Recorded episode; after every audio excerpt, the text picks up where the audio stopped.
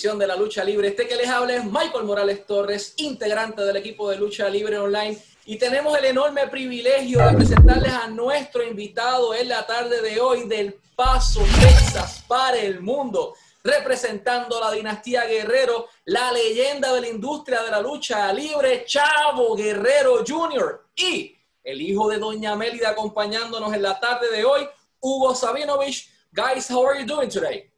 Ahí está la ahí está Eddie Guerrero, Chavo Guerrero viene, la plancha se ha visto, la cuenta del árbitro, uno, dos, tres, la tiro lo ha hecho, campeones mundiales de la WWE. Brother, man, we got to get you some uh, anti some de- antidepressants or something, man, and bring it down a little bit. no, no, I love it. you. I, I love it, brother. That's awesome, man. Hugo, I love you, man. Been a been a minute since we've seen each other, but uh, very, very cool uh, to see you and be on your podcast, guys. Yes, I mean, the fans love you guys.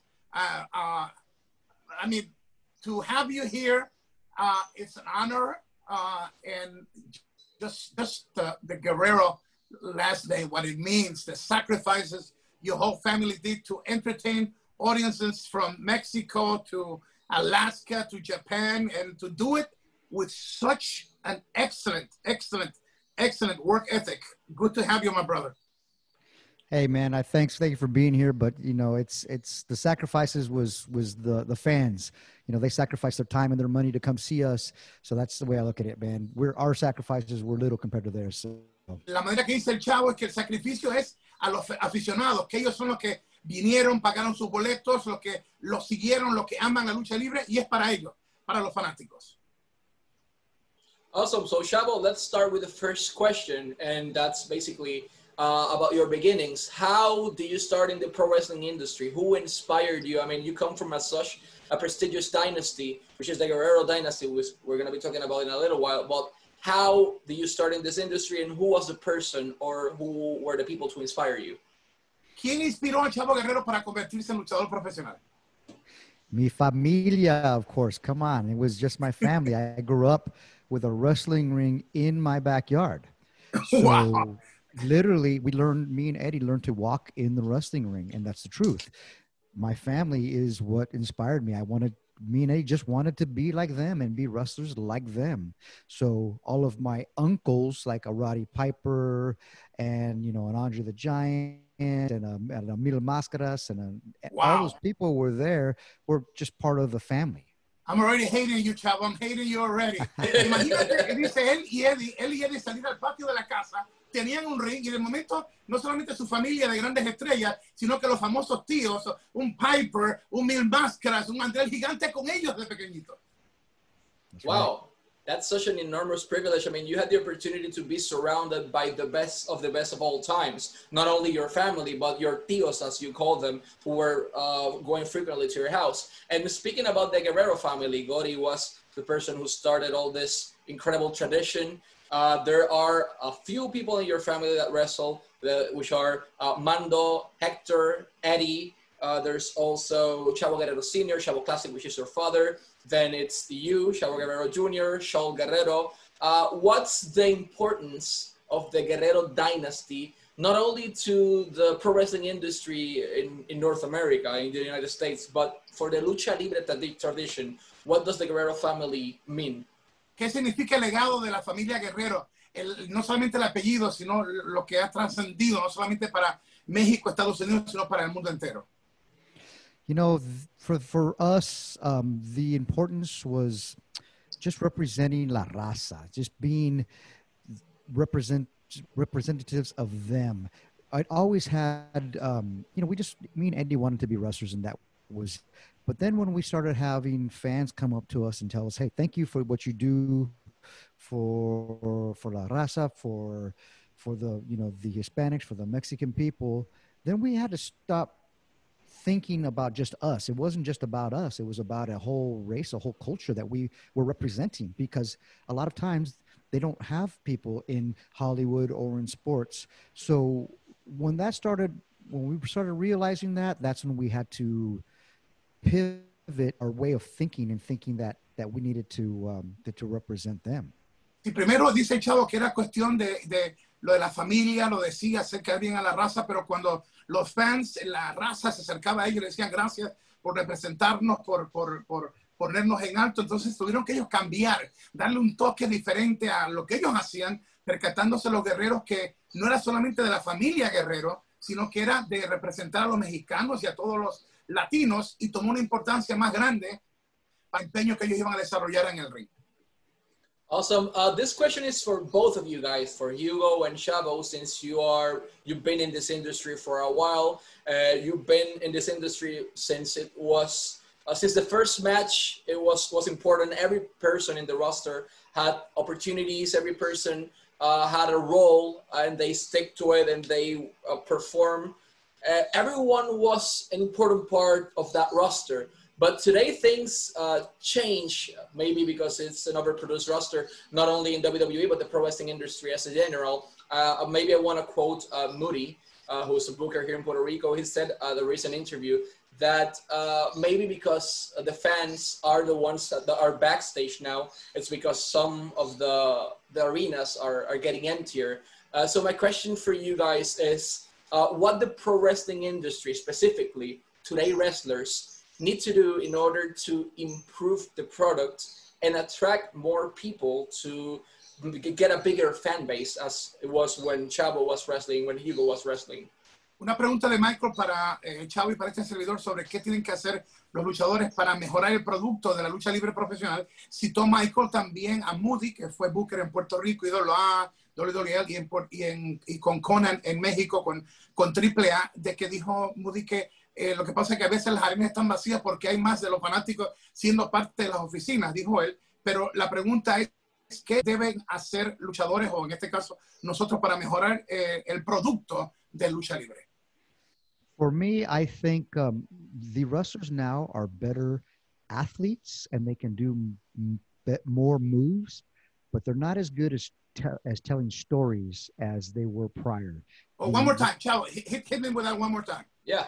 So, so the wrestlers now, I believe, are better athletes and they can do more moves, but they're not as good as storytellers as they were in the ring. The moves help tell the stories, but they aren't the story. So they need to connect with the fans, and and that's where the wrestlers today, I believe, are are lacking.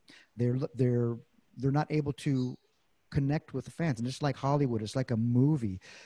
Explosions help tell a story, but the explosions themselves are not the story.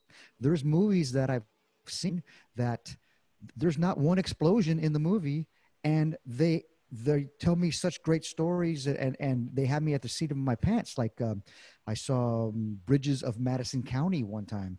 Not one explosion not one high spot if you want to call it. But at the end, when Clint Eastwood was in his car and Meryl Streep was at the other car and it was raining and Clint almost left to go get her, I felt it like, oh my God, like oh, I was connected to these to these characters. That's what we're missing in wrestling today. Bueno, Chavo, Chavo ha, ha pegado un punto, pero muy, pero muy eh, válido. Le dije que lo repitiera dos veces. Chavo ha sido estrella en el ring, pero ha sido, ha sido estrella creativo también, además de la familia que representa lo que sus ojos han visto, muy pocos ojos lo han visto, desde la parte familiar hasta la parte del negocio. Y él admite que los luchadores de hoy son mejores atletas que los del pasado, pero no conectan bien con el público, ni saben contar o relatar una historia. Y él habló que Hollywood pasa el caso de que eh, explosiones, pero si las explosiones no llegan una, te llevan con una historia, las explosiones no significan nada. Habló de una película que dijo que no había ni una sola explosión, creo que eran los puentes de Madison County, que dice que de momento se metió tanto en la historia y no hubo un high si lo mencionó, sino que hubo una verdadera historia de contado. And I will add to that, Chavo, that perhaps one of the things that Facebook, that Instagram, and all this stuff, the, the vanity of the of our talent today uh, oh my God, it's like something worse than the Hollywood divas or, you know, big stars. Y le decía Chavo que también yo creo que la, la, las plataformas de, de Internet, eh, las páginas de los luchadores, hacen que se crean ellos mismos su popularidad y a veces son más intocables que las estrellas de cine. I believe sometimes they believe their own stuff, uh, their own egos, and sometimes uh, they are not ready to have somebody like you or me uh, connect with them like, hey, you gotta sell your character, your story to the fans. Y que no, no nos permiten a una persona como Chavo, este es un Konnan o, otro, eh, o otra parte creativa de decirle a, a, los talentos tienen que meterse más a desarrollar la historia. Very complicated, Chavo, on today's uh, uh, scene because you have all these big contracts and uh, sometimes if you are too strong with a talent, they go right to the owner and it might cost your job the next day. Puede ser que se enoje la estrella grande y vaya al jefe y le diga, mira, Chavo está muy fuerte conmigo, Hugo está muy fuerte conmigo, Conan está muy fuerte conmigo, o Heyman está muy fuerte conmigo. Okay, talking about Heyman, he's no longer there as the creative part. Uh, a veces la parte que te, que te, quiero decir con esto es que, le, que hay retos para Chavo, para personas como yo, de que queremos que la pasión se transmita, el storytelling, pero si el, si el talento, si el luchador o luchadora no quiere seguirlo y el promotor lo protege, el, el, producto fracasa y el rating va para el piso. Yeah, so so the fans have to the, the wrestlers have to connect with the fans. However they need to do it. Everybody does it different. Some people do it with moves, some people do it with body, some people do it on the microphone. It's it's some you have to connect with the fans and get them to buy you in a sense. So there's that saying that fans they will not remember what you do or what you say but they will remember how you make them feel. Wow, dice que hay que conectarse de cualquier modo, cualquier manera, según la persona, el talento a los fanáticos. Como sea la habilidad de ese talento de conectarse es importante. Eh, el, el, no se va a recordar el público, el fanático de lo que hiciste o lo que hiciste. Lo que se va a recordar más es qué le hiciste sentir al, al, al, al fanático. And you touched, uh, uh, Chavo, about uh, Hollywood. Then you go from creative, from superstar, from Latino Heat, into the Hollywood world. How, how, was that transition? ¿Cómo fue esa transición de ser Latino Heat, de ser estrella, de ser creativo y de momento meterte al mundo de, de Hollywood? How, how was it from one world to another world? So I had a nice transition because I tra- I transitioned from wrestling into a wrestling TV show. I rest I transitioned to Lucha Underground. So Lucha Underground, we had Mark Burnett's people and they were incredible. They were so good but they had never shot wrestling before. So i was there to teach them how to shoot wrestling and i was working with cameramen uh, directors uh, sound people uh, wardrobe set design. I was working with everybody and showing them how to do it. I didn't know how i knew how to do it. I just knew i guess from watching Vince McMahon and Kevin Dunn and everybody there at WWE for so long then I transitioned from there into Hollywood, into Glow, and they took me under their wings, and I went to like the Harvard of television with them. Dice Chavo que fue eh, eh, la transición correcta porque fue de lucha libre a un programa de, de lucha estilo Hollywood que fue Lucha Underground, donde tenía Mark Burnett y toda esta gente de Hollywood, pero ellos nunca habían hecho lucha. Para el Chavo, era, era, él se sentía cómodo de hablar con camarógrafos, los eh, editores, los que estaban a cargo del sonido, del piso y todo, no porque es el chavo que tenía la experiencia por hacerlo, pero él cree que estando tanto tiempo alrededor de un Vince McMahon, de un Kevin, de un Kevin Dunn, para los que no saben, uno de los directores grandes del mundo de la WWE, entonces él se sintió cómodo y pudieron habitar juntos y luego viene la transición a lo que es el mundo de Hollywood a través de, de Glow, donde ya es un mundo totalmente distinto. And how was it to teach actresses to be the wrestlers. So teaching the actors and actresses was I was not training them to wrestle at WrestleMania. That's different. We broke in a different way, Hugo, where they just beat the crap out of us. That's not what we wanted to do. I wanted to get them to love this this sport, this business. So I had to get them to trust me and love pain, you know, in a sense. So I had to teach them how to do wrestling in a in a scene in, in different because sometimes it's easier, but sometimes it's harder because you're not doing this.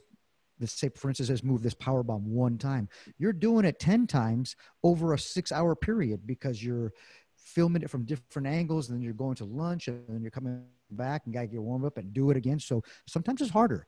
Um, it may be a shorter match, a, a minute match, or, or a, a, two minute scene, but you're doing it over and over again.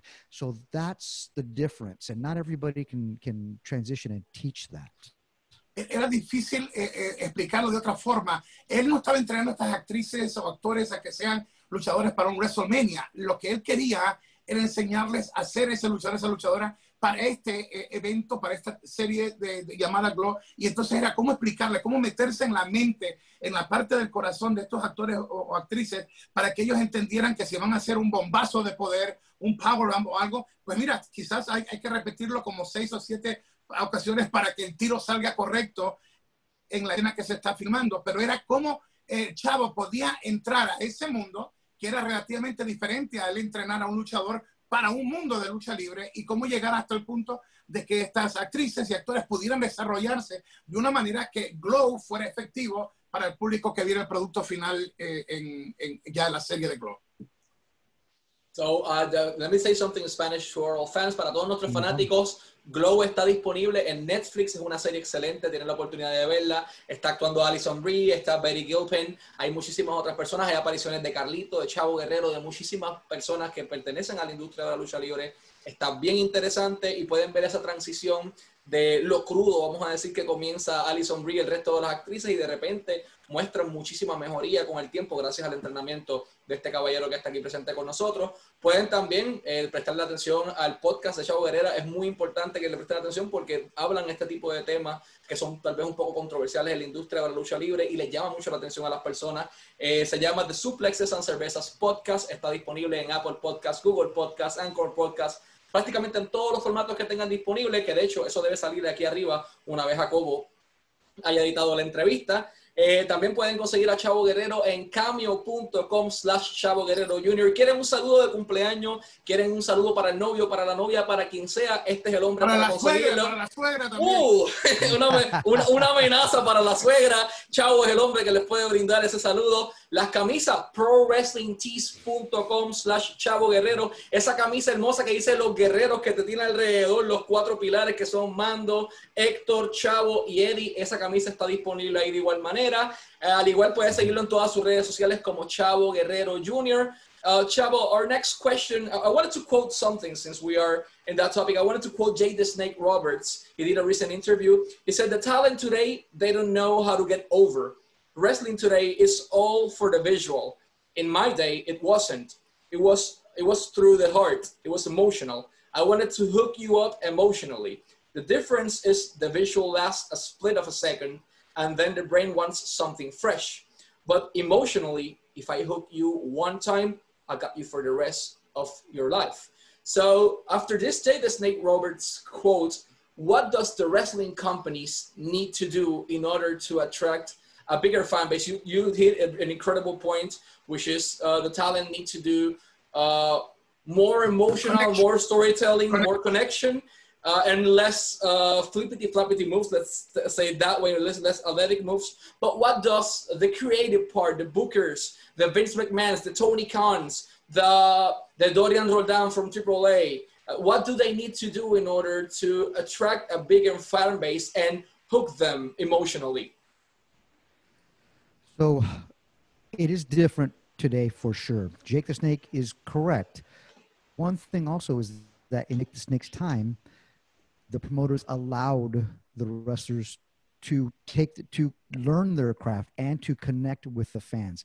And if they didn't connect at this organization, this territory, they'd go to another territory and learn how to do it as a baby face. And they'd go to another territory and learn how to do it as a heel, and another one to learn as a tag team, and another one to learn as a as um, a um, manager.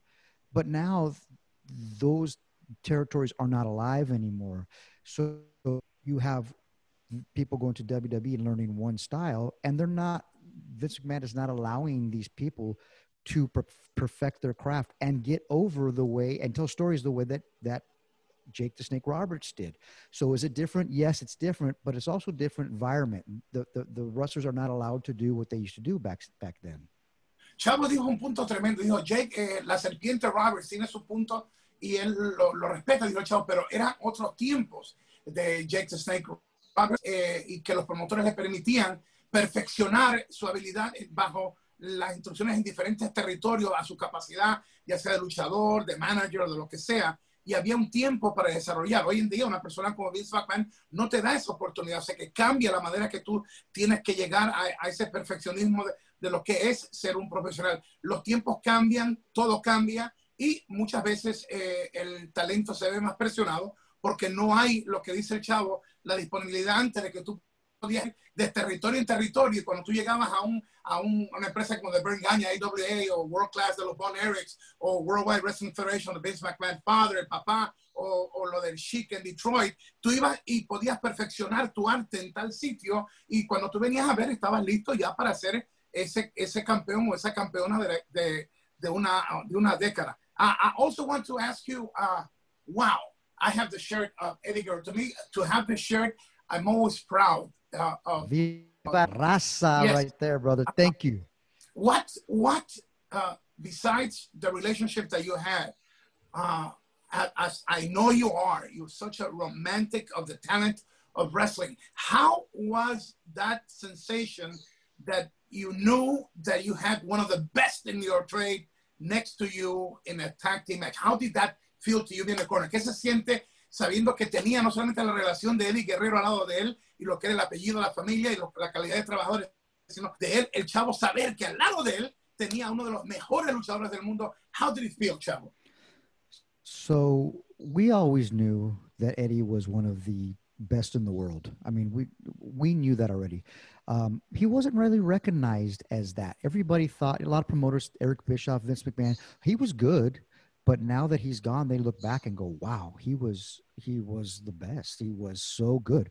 I knew just going growing up with him. You know, we were just together in always wrestling together, so we just gelled so good together, and he taught me so much but Eddie wrestled with so much passion and he cared about this sport so much and he cared about the fans so much and putting on a great match all the time that it was uh, it was a pleasure just to be in the ring with him and learn from him but again sometimes you know he had to pass away for the whole wrestling world to consider him as one of the best of all time he was the same wrestler as when he was there and when he was alive but it took a long time for people to really see and go wow he was incredible.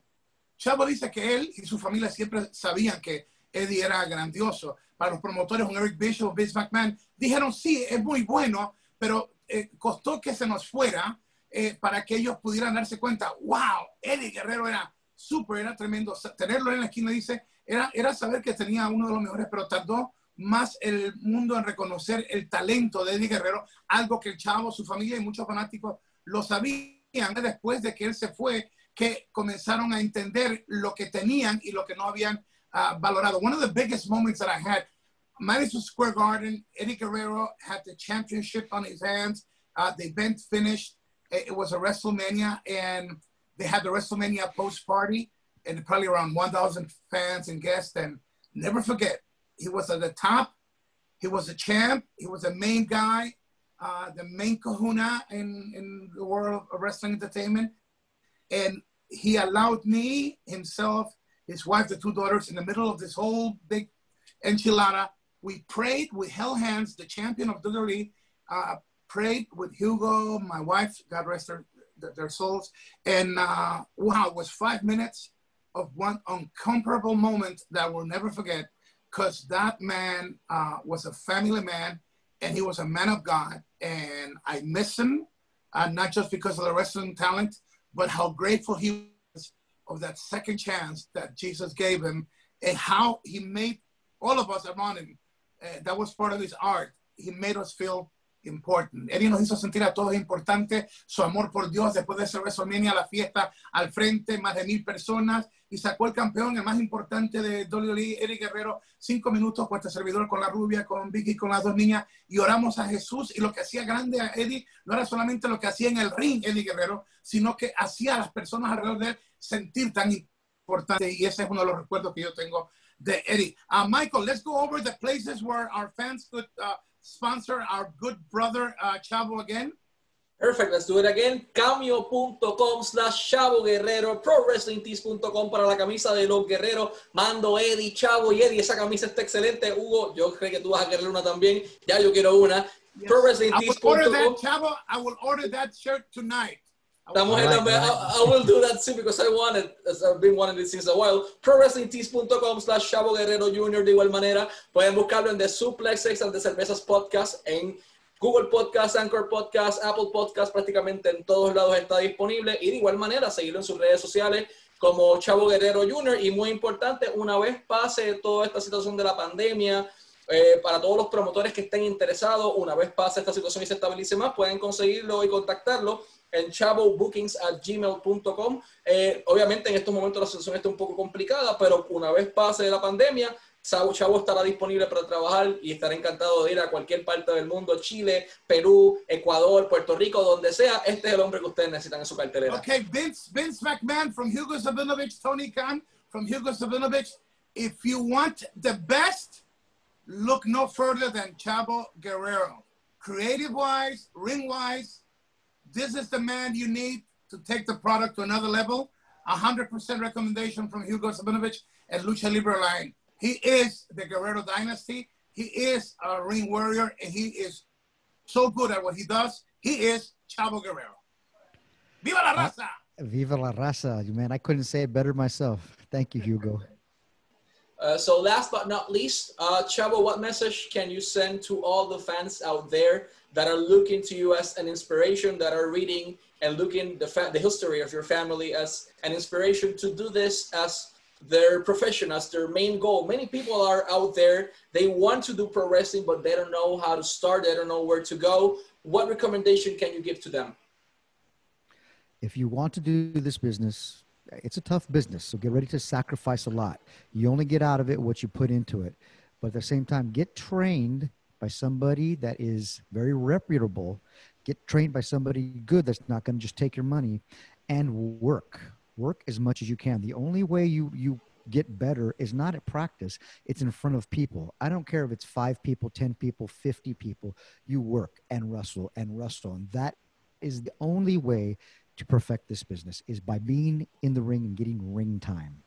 Dice Chavo que hay que invertir en un, en un buen entrenador, una buena escuela, eh, y, que, y que que, que saber que esto no es fácil, que esto es difícil, que esto va a necesitar sacrificios. Y una vez que tengas entrenamiento, eh, no solamente con entrenamiento vas a, vas a mejorar, tienes que mejorar luchando, que sea dice Chavo ante cinco personas, 10 o 15, con un buen entrenador y metiéndole toda tu pasión, lo vas a lograr.